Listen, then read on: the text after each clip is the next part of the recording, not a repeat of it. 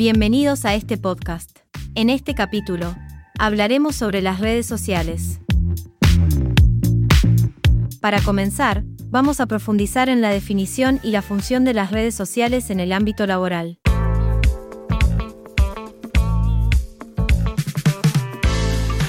Las redes sociales son concebidas como agrupaciones de individuos, como familiares, amigos o vecinos, que comparten vínculos, estos grupos buscan proporcionar ayuda y apoyo a lo largo del tiempo, estableciendo conexiones que no solo son significativas, sino que también aportan un respaldo emocional.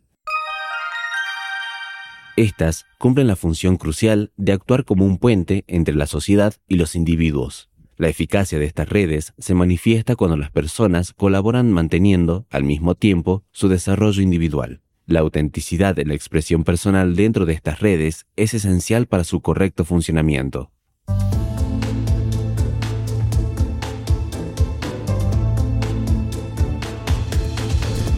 Continuando con este tema, vamos a analizar también los tipos de redes sociales que existen.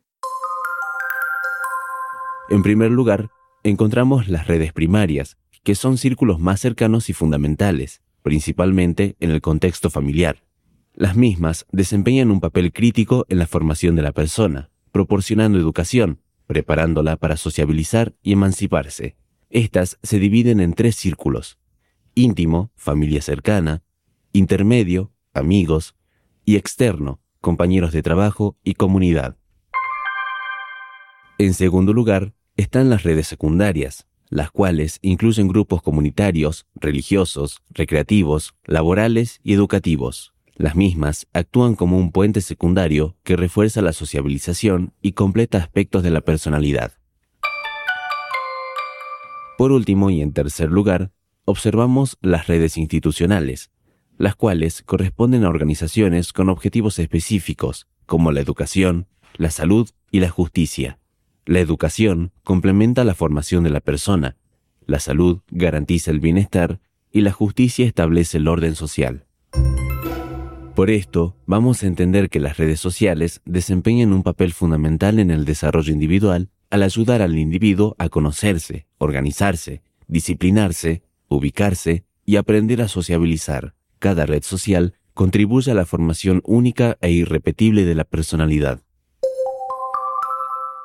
Por último, cabe mencionar también a las redes sociales modernas. Las plataformas digitales como Facebook, Instagram y Snapchat también son consideradas redes sociales. Aunque son personales y responden a intereses individuales, no deben considerarse sinónimos de grupos y se centran principalmente en satisfacer necesidades de entretenimiento.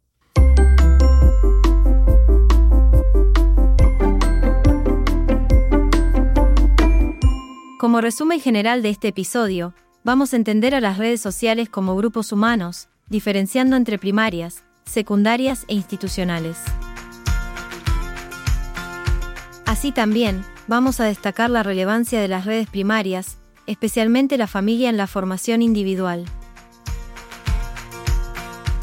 Las secundarias sirven como puentes de sociabilización y las institucionales, educación, salud, justicia, cumplen funciones específicas en la sociedad.